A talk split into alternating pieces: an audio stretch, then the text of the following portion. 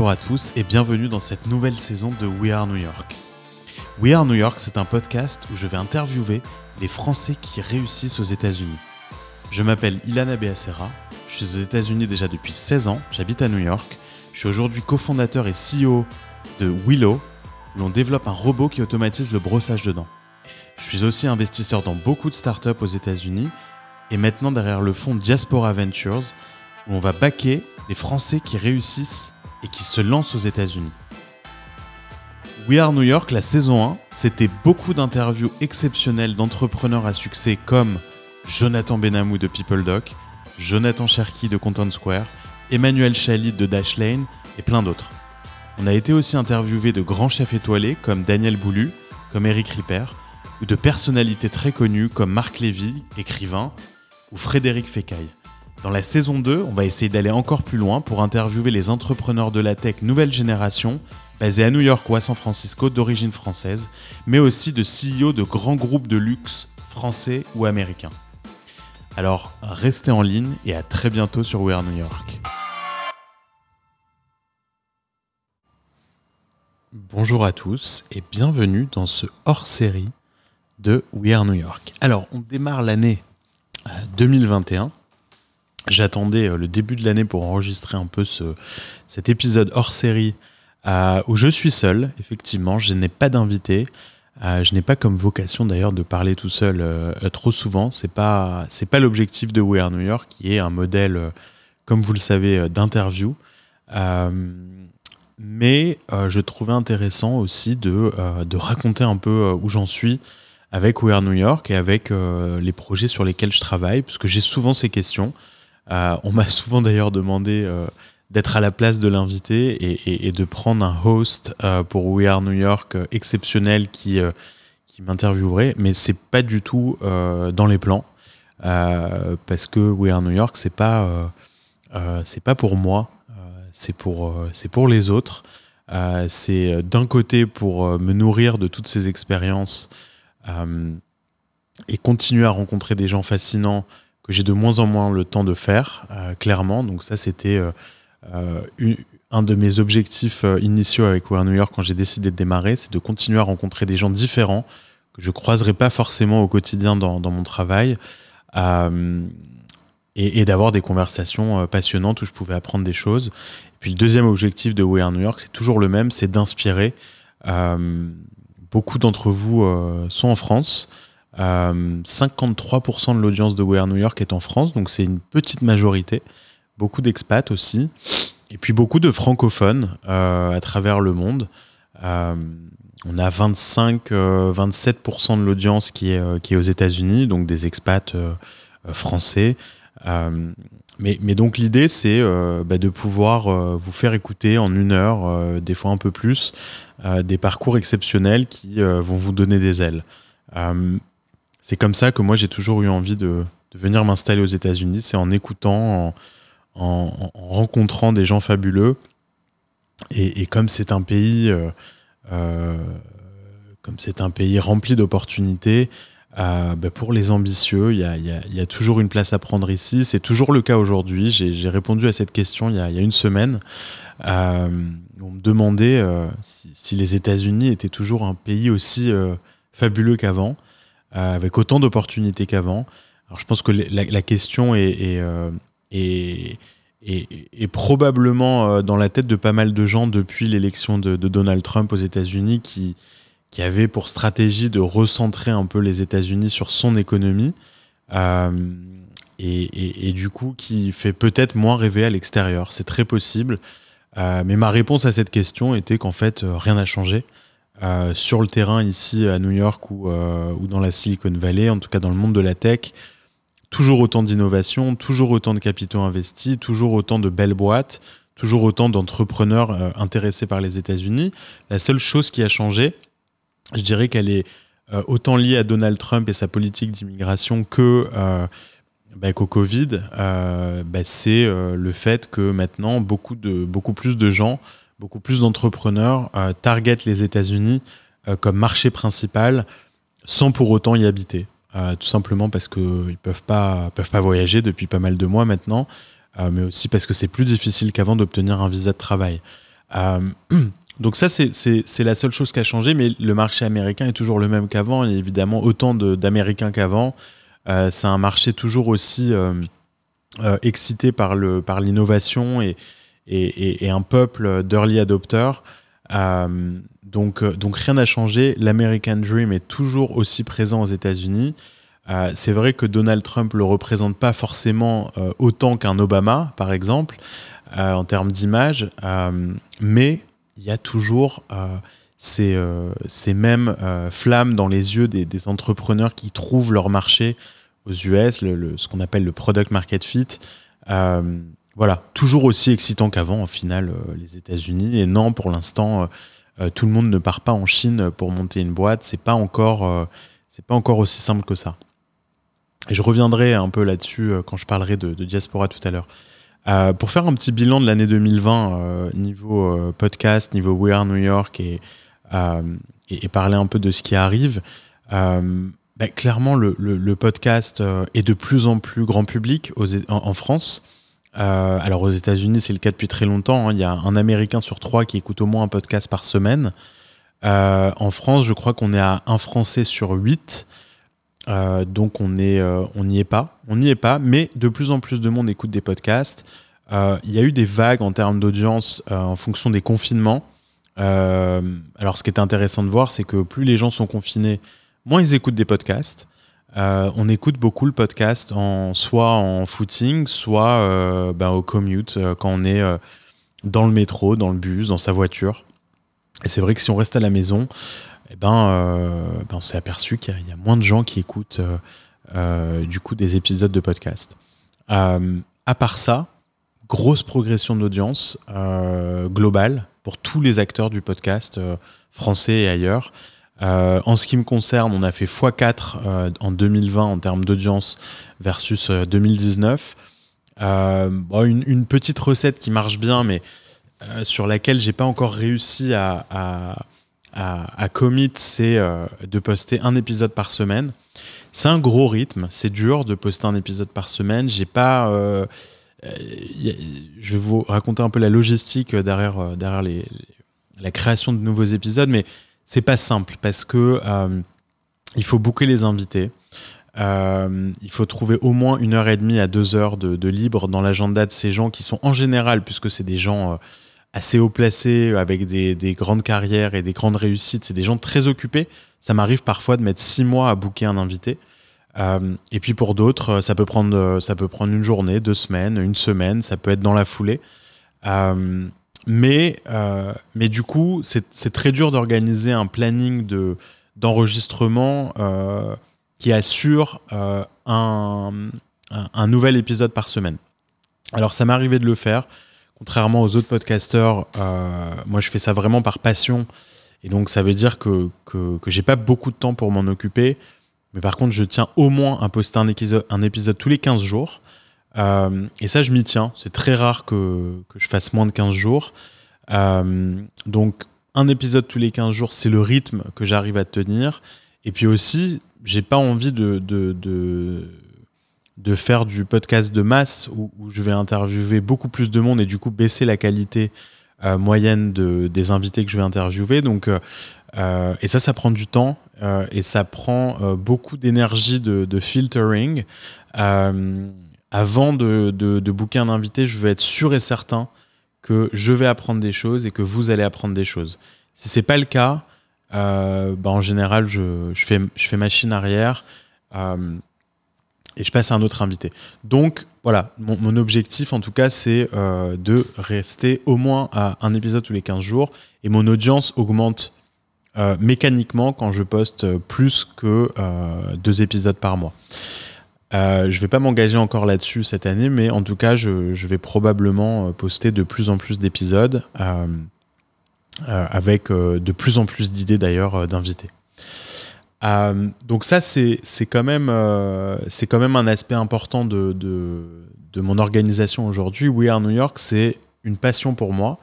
J'ai réalisé cette année que en fait, les, hosts de podcasts comme moi, la plupart du temps, on fait ça on the side, euh, évidemment. Euh, très peu de gens gagnent leur vie, en tout cas gagnent suffisamment d'argent avec les podcasts pour ne faire que ça. Alors c'est le cas des grands podcasteurs français, de certains, des Mathieu Stéphanie par exemple, qui ont toujours été hyper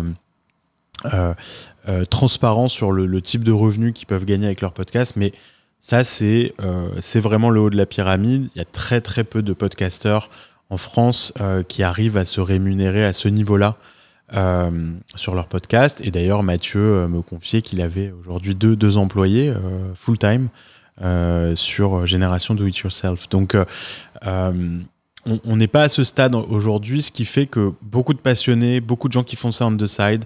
Et puis, en ce qui me concerne, bah moi, j'ai deux autres très grosses activités, mais surtout une, c'est Willow qui me prend, qui, bah, qui, est un full-time job en fait. voilà, donc la question qu'on peut se poser, c'est combien de temps ça prend aujourd'hui, euh, par exemple, de, produire We Are New York et de gérer We Are New York? Eh bien, très peu de temps.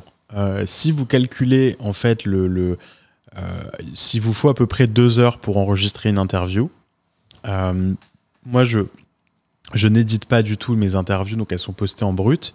J'ai à peu près une demi-heure, 45 minutes ensuite de, de post-production pour mettre l'épisode pour, les, pour, pour mettre à peu près tous les, les, mêmes, les épisodes au même niveau. Euh, puis ensuite pour euh, décrire l'épisode, pour le poster ensuite sur les plateformes de podcast. Ensuite, je le poste sur le site wearenewyork.com. Euh, et ensuite, je partage euh, le lien majoritairement sur LinkedIn. Je fais quasiment que ça. je poste souvent sur Twitter, mais c'est pas pas obligatoire. Je le fais quasiment pas sur Instagram et aussi euh, sur Facebook. Donc je focalise vraiment mes efforts de promotion sur LinkedIn et ça marche bien. J'ai un très bon reach euh, sur LinkedIn, en tout cas euh, de mieux en mieux.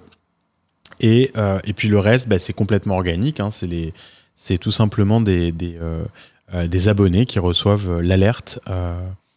Du nouvel épisode de We Are New York. J'ai une newsletter aussi où il y a quelques centaines d'abonnés dessus qui reçoivent automatiquement un email dès qu'il y a un nouvel épisode qui est rentré sur mon site internet. Donc il y a pas mal de choses qui sont automatiques. Donc en gros, il faut compter, on va dire, 3 heures, 3 heures et demie pour chaque épisode de podcast. Si j'en fais deux par mois, on parle de 7 heures euh, de, travail euh, par mois euh, pour We Are New York. Alors après, il y a effectivement du boulot d'organisation, de, de, logistique pour booker les invités. Et la majorité du temps, alors je le fais, on, le fait à 50-50 avec Touong qui est mon assistante. Euh, et qui m'aide beaucoup. J'en profite pour remercier euh, ici, euh, qui fait beaucoup de, de, travail derrière moi euh, pour, pour préparer les épisodes, pour aller chercher, pour avoir des idées aussi d'invités, pour booker les invités, faire en sorte que chaque invité soit bien équipé, du bon micro, etc., pour que la qualité soit la meilleure possible. donc, donc ça, c'est une grande partie de logistique qui est faite en, en permanence. Euh, mais bon, on parle de euh, quelques emails à droite à gauche, donc je ne sais pas si ça rajoute beaucoup de temps à l'organisation. Mais voilà, en gros, 7 heures par mois de travail sur We Are New York euh, pour un résultat dont je suis vraiment fier.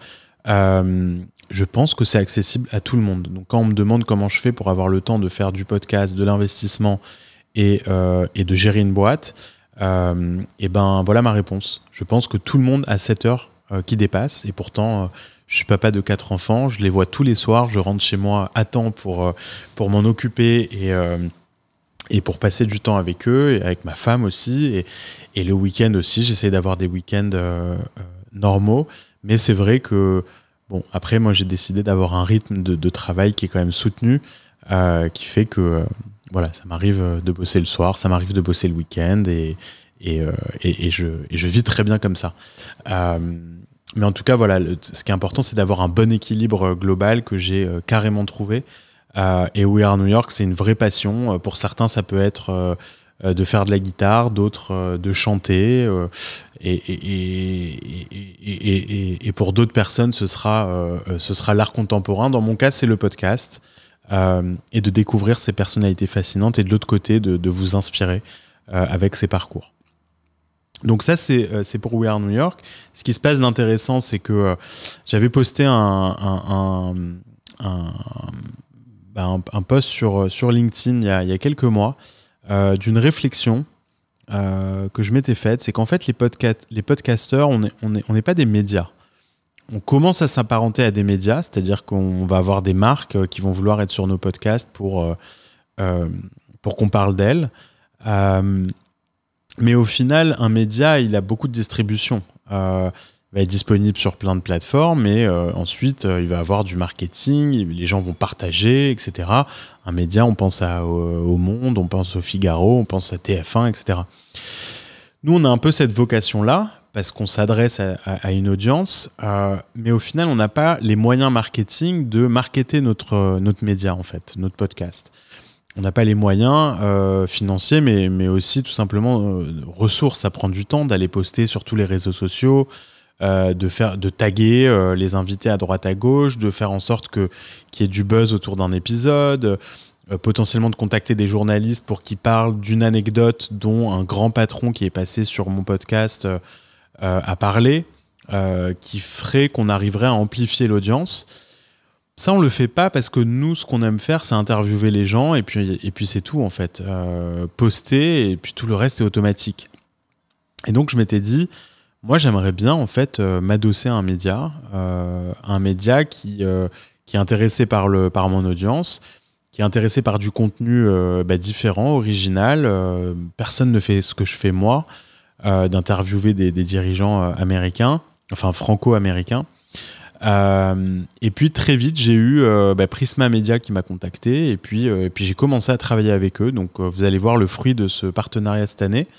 Euh, mais en gros, c'est un partenariat avec Prisma, avec les titres euh, euh, Management et Capital, qui voient un vrai, bah, un vrai culture fit avec mes interviews et donc de publier les profils de mes interviews sur leur, sur leur, leur média à eux, avec le lien vers l'épisode en question de We Are New York. Donc un vrai partenariat. On a commencé à travailler ensemble. salut à Sarah chez Prisma et, et Lomig chez Management. Euh, et puis voilà, je suis assez excité de, ce partenariat parce que euh, même si je fais ça on the side, j'ai envie qu'il y ait de plus en plus de monde qui découvre euh, We Are New York, qui écoute. Je sais qu'il y a de plus en plus de, gens. Les, reviews que j'ai sont honnêtement fantastiques, incroyables, tout le temps positives, 5 étoiles de moyenne sur des dizaines et des dizaines de reviews. Donc je vois que les gens aiment. Je reçois des messages évidemment très très régulièrement de remerciements euh, et, j'ai envie que ça aille euh, encore plus loin comme tout bon entrepreneur. On, on se satisfait jamais de, du statu quo. Donc, donc ça c'est des choses que vous allez voir arriver cette année qui vont pas changer grand chose pour vous mais en tout cas qui vont faire arriver plus de monde sur, sur New York. Et puis cette année j'ai décidé aussi d'élargir un peu la cible des interviewés et, pourquoi? Parce qu'en fait, il y a plusieurs façons de réussir aux États-Unis, euh, et, je, veux, être clair sur ce, sur ce point-là, euh, en, faisant venir de nouveaux types d'invités chez, chez We Are New York. Euh, on peut avoir une très très belle carrière aux États-Unis sans monter de boîte. ça paraît évident quand on le dit comme ça, mais c'est vrai que jusqu'à présent, j'ai pas mal focalisé mes efforts sur des entrepreneurs, parce que c'est les réussites les plus impressionnantes mais on a des profils euh, de cadres, dirigeants de grandes entreprises euh, américaines euh, et, françaises aussi aux États-Unis, comme Alain Bernard du groupe Richemont, qui sont des top execs de très grandes boîtes, qui ont des carrières exceptionnelles, qui ne sont pas faits pour monter des boîtes et qui ont des, carrières vraiment qu'on envie. Et je sais que dans les, auditeurs de We Are New York, il y a, beaucoup ce profil de gens, la majorité des gens d'ailleurs qui écoutent We Are New York, comme vous ne, sont pas entrepreneurs ou ne le sont pas encore. Euh, et, j'ai envie d'inspirer de, aussi euh, bah, ces profils-là pour montrer que les États-Unis, c'est aussi un pays d'opportunités pour faire des grandes carrières dans des grandes boîtes. Et parfois dans des petites qui démarrent et puis de grandir avec eux.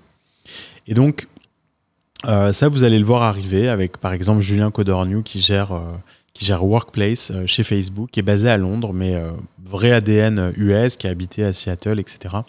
ça, c'est prochain épisode de, We Are New York. Euh, donc voilà, plein de, plein de choses, des, nouveaux profils, des, nouveaux horizons cette année pour We Are New York. J'espère qu'on va continuer à, faire grandir cette audience. De plus en plus de gens vont découvrir.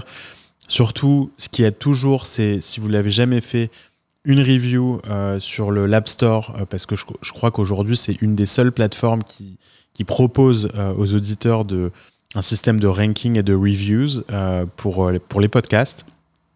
Spotify ne l'a pas encore fait, par exemple. donc, un petit message et 5 étoiles, c'est ça, ça, ça, a un énorme impact sur le ranking de, de We Are New York.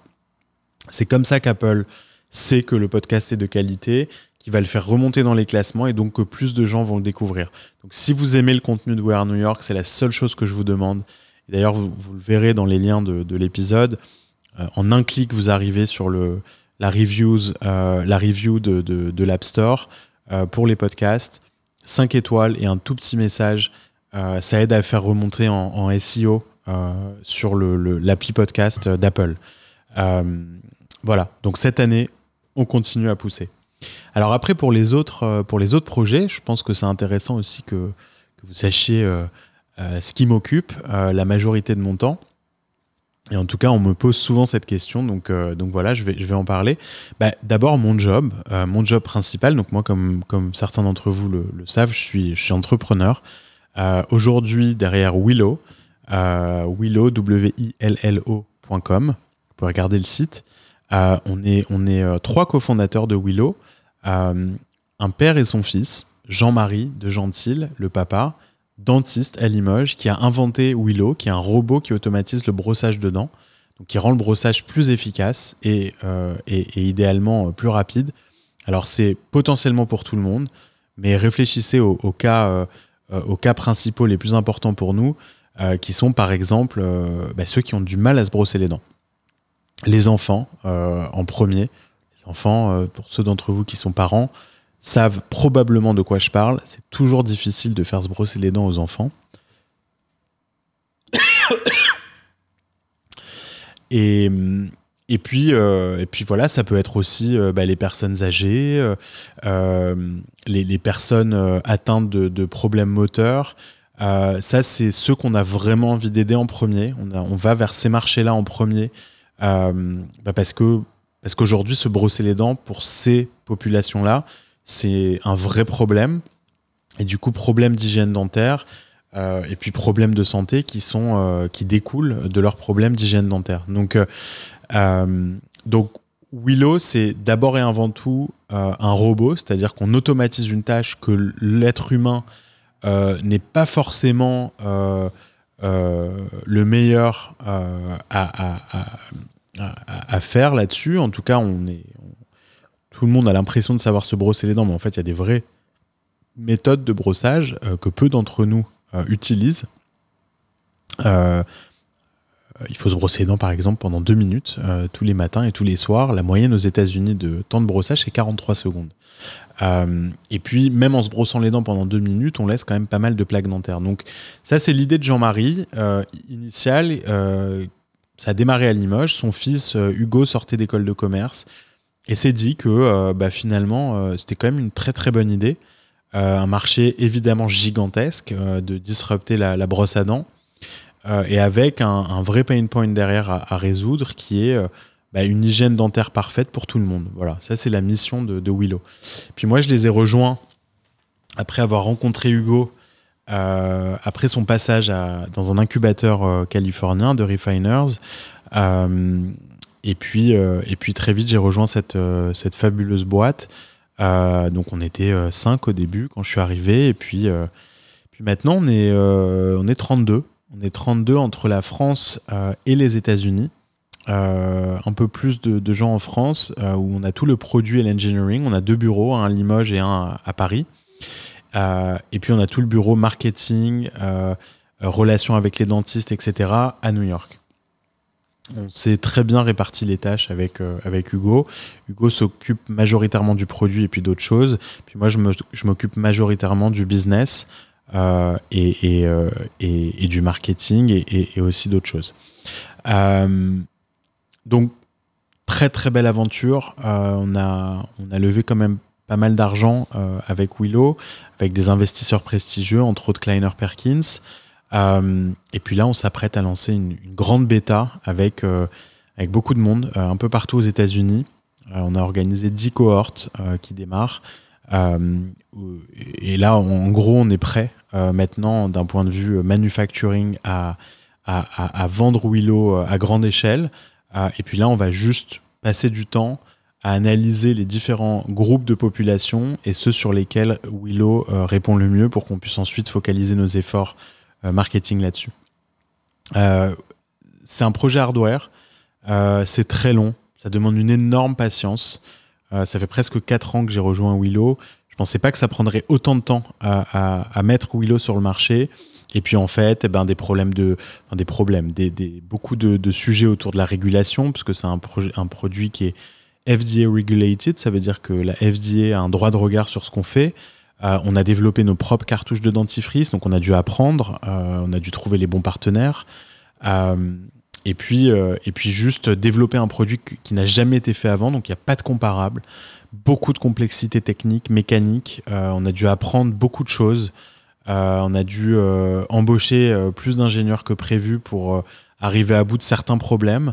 et voilà, donc c'est ce qui nous amène à, aujourd'hui. Et puis avec une très très belle fin d'année pour nous, une reconnaissance du marché exceptionnelle, alors même qu'on n'est pas encore lancé, du Time Magazine qui nous a inclus dans sa liste des 100 meilleures inventions de 2020.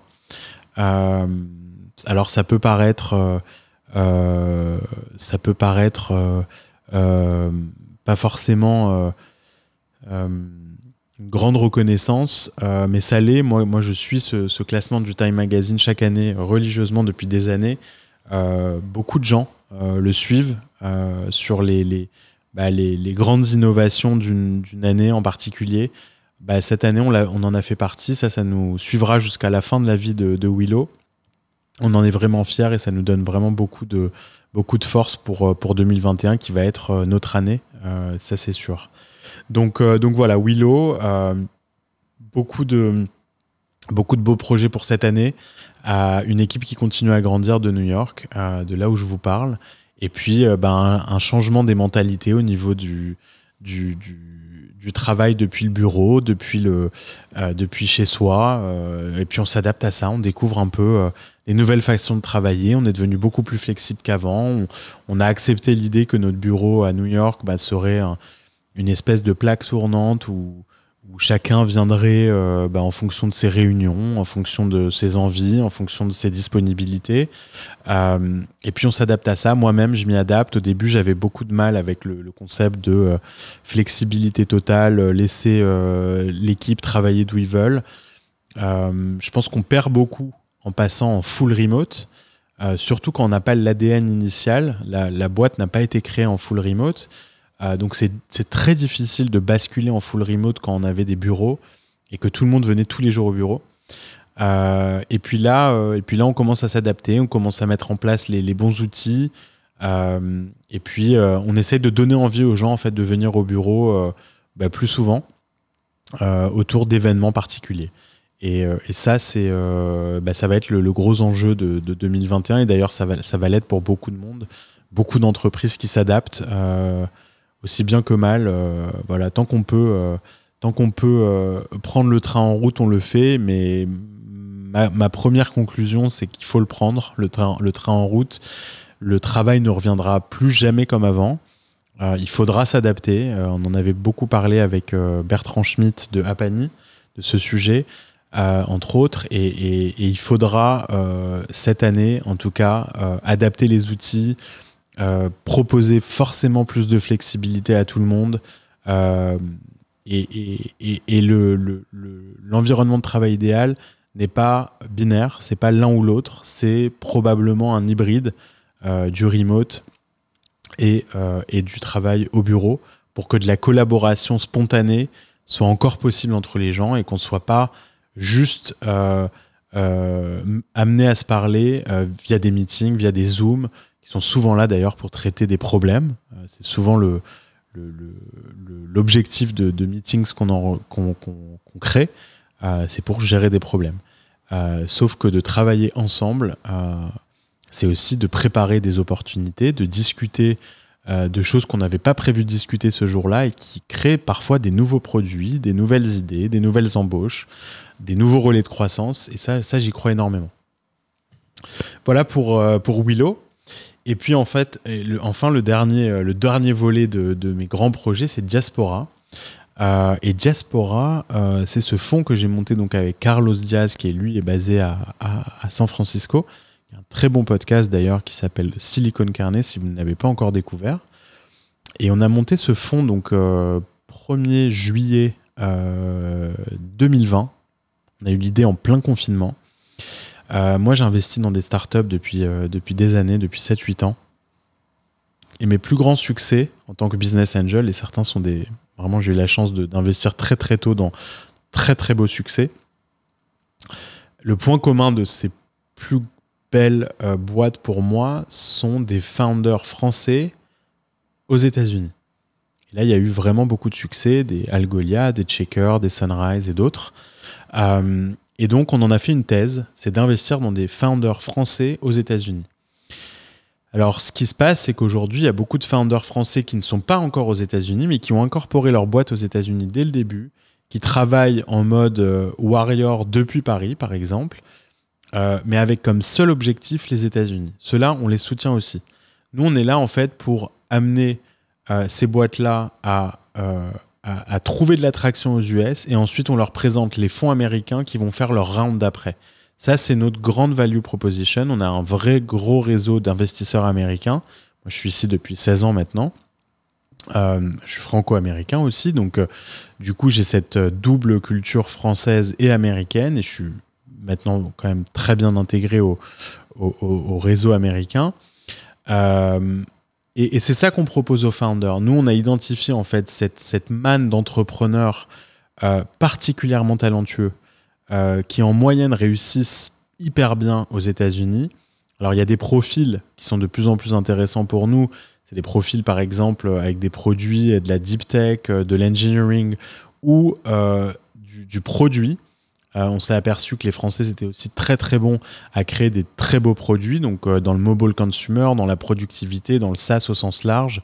On sait faire des très bons produits en France et on sait faire des, produits avec beaucoup de tech, beaucoup d'engineering. Donc quand on pense à Algolia par exemple, c'est euh, l'exemple parfait de, l'engineering français, de l'excellence engineering française. Et, ça, ça c'est notre thèse.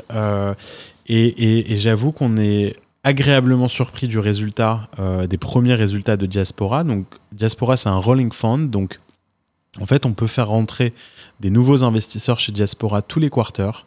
Euh, donc, tous les trimestres, on fait rentrer des nouveaux, des nouveaux investisseurs chez nous. Donc là, on, rentre dans Q1. Il y a des nouveaux investisseurs qui rentrent dans Diaspora. On a commencé ce fonds. On était, donc, on a pu déployer. Euh, je crois 350 000 dollars le premier quarter d'exercice. Donc, euh, Q3 de cette année. Euh, on a investi dans trois boîtes. Et puis le deuxième quarter, on est passé à, 450 euh, ou 500, 500 000 dollars. On a investi dans cinq boîtes. Et là, le prochain quarter, on est déjà à 600 000 dollars investissables. Donc ça veut dire que chaque quarter, ça augmente. On a de plus en plus d'investisseurs qui nous ont rejoints. On a été dès le début accompagné par des Alexis Bonillo, de, de Zenly, Jonathan euh, à lui, je peux pas le, je peux pas le citer, pardon, mais euh, Xavier Niel euh, et, pas mal de, d'entrepreneurs de, la French Tech, juste français, aux US ou en France, très connus. Donc, et on continue à avoir des, des, super investisseurs qui nous rejoignent, qui nous rejoignent vraiment chaque, chaque quarter. Et, là, on est hyper content du résultat parce qu'on a déjà donc investi dans huit boîtes. On est hyper fier de ces huit premières boîtes. On a fait des investissements dans la fintech euh, avec, euh, par exemple, Alinea, euh, un couple de, enfin, un duo de, cofondatrices et de CEO. Elles sont co-CEO. Elles sont basées à New York. super boîte qui rentre à Y Combinator. on est aussi investisseur dans, dans, des boîtes qui font du hardware, qui font euh, du mobile consumer. On a, des boîtes à peu près dans tous les secteurs. Vous pourrez le voir dans diaspora.vc sur le site. Vous pourrez à, peu près le. Euh, alors, à part celles qui n'ont pas encore euh, déclaré officiellement leurs investissements, on investit très très tôt. Donc, la valorisation est très importante pour nous. On ne va pas investir à des valorisations trop élevées. on veut être toujours les premiers investisseurs, donc précide. on peut faire partie d'un round, on peut faire un round seul on n'est pas, euh, voilà, on n'est pas fermé. Et Diaspora, euh, ce qui est intéressant, c'est que Du coup, bon, on a revu beaucoup d'investissements depuis le début. On est à plus de 250 investissements qu'on a reçus. on, prend très très vite des décisions. c'est beaucoup de d'intuition, beaucoup de, bah, de connaissances du marché, d'empirisme, parfois de connaissances des founders qui fait qu'on prend des décisions très très rapides. C'est le cas dans pas mal de nos investissements.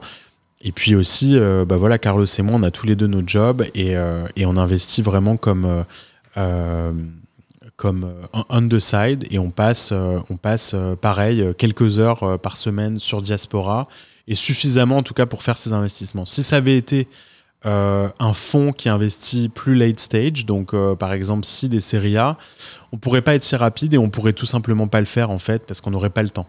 Euh, quand on est sur du précide, il n'y a pas de due diligence, il n'y a pas beaucoup d'audits sur ces boîtes-là. C'est souvent des gens qu'on connaît ou qui arrivent par des gens qu'on connaît. Euh, on fait des deals avec d'autres investisseurs qu'on connaît. Donc du coup, les décisions sont prises très très rapidement. Euh, Carlos ou moi parlons avec l'entrepreneur, on s'enregistre sur Zoom et on partage l'enregistrement avec l'autre qui n'a pas pu assister. Et ensuite, on prend une décision hyper rapidement. On a un comité d'investissement par semaine où on fait un call euh, et, on, et, on, revoit le deal flow ensemble. en général, en 48 heures, on a pris une décision et donné la réponse à, l'entrepreneur. Donc ça, ça marche très bien. C'est clair que ça augmente ma charge de, travail. Euh, je travaille plus sur ces investissements que quand j'étais euh, business angel, mais pas non plus beaucoup plus. c'est juste qu'on a, ben oui, on, on, revoit plus de deals. On a là-dessus Axel et Jérémy qui, sont tous les deux en stage chez nous et qui nous aident beaucoup à, bah, revoir euh, notre, deal flow, à faire des analyses sur certains deals quand on n'a pas trop de connaissances euh, là-dessus. Et voilà, j'en profite pour les, remercier ici. et voilà, à peu près, on a fait le, tour de, mes projets pour cette année. Donc pas mal, pas mal de choses dans, le pipe, comme vous pouvez le voir et toujours aussi de toujours autant d'excitation de, rentrer dans une nouvelle année avec euh, avec euh, avec des beaux projets, avec euh, pas mal de projets qui vont qui vont bah, qui vont enfin voir le jour comme comme Willow et, et, et, We Are New York qui continue sa progression. Alors n'hésitez pas à, bah, à, me, parler des sujets qui vous intéressent, de donner des idées par exemple d'invités. Euh, ça, j'en reçois régulièrement. Alors encore une fois, je mets la barre très très haut euh, dans les invités que je veux recevoir. Euh, mais je prends, je suis preneur de, recommandations, donc n'hésitez pas. Surtout, vous savez comment me joindre, i at ilan.io. toutes mes coordonnées sont sur mon, sont sur mon site. très facile à joindre, très facile à trouver sur Twitter aussi. At ilan, I-L-A-N hyper simple. Euh, et puis, euh, euh, merci à tous. Juste un, dernier appel à, aux bonnes âmes. toujours à, la recherche de, gens qui veulent m'aider sur Where New York. en particulier une personne qui serait intéressée par le monde du podcast et, prendre en main un petit peu la, partie promotion social media de Where New York que j'ai pas du tout le temps de faire à part LinkedIn comme je le disais plus tôt. Euh, donc surtout n'hésitez pas si vous voulez m'aider là-dessus et vous voulez participer à l'aventure We Are New York euh, et vous voulez découvrir le monde du podcasting, eh ben euh, c'est l'occasion de le faire. les étudiants qui m'écoutent ou les autres qui ont envie de se faire un peu la main dessus. j'ai pas des gros budgets parce que j'ai pas de revenus du tout sur We Are New York, mais en tout cas je voilà je vous ferai participer à, à l'aventure avec grand grand plaisir. Euh, bah, je vous souhaite à tous une très très bonne année. Continuez à nous suivre, euh, continuez à partager vos projets avec nous, continuez à innover, continuez à entreprendre, continuez à rêver des États-Unis euh, et, pourquoi pas un jour eh ben, faire la bascule et venez nous voir ici aux États-Unis. J'ai déjà rencontré pas mal d'auditeurs de, We Are New York qui m'ont contacté grâce au podcast. Donc je vous embrasse tous et à très bientôt dans le prochain épisode de We Are New York.